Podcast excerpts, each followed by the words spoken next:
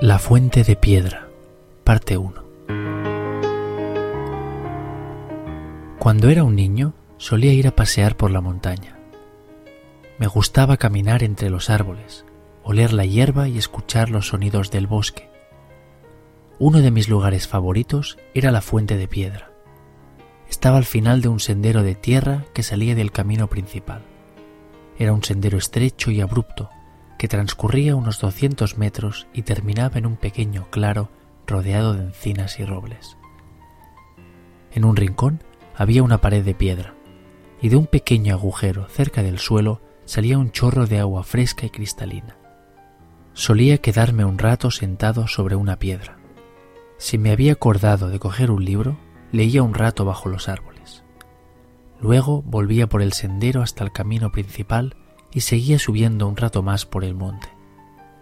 Cuando ya no podía más, daba la vuelta y deshacía el camino hasta llegar a casa.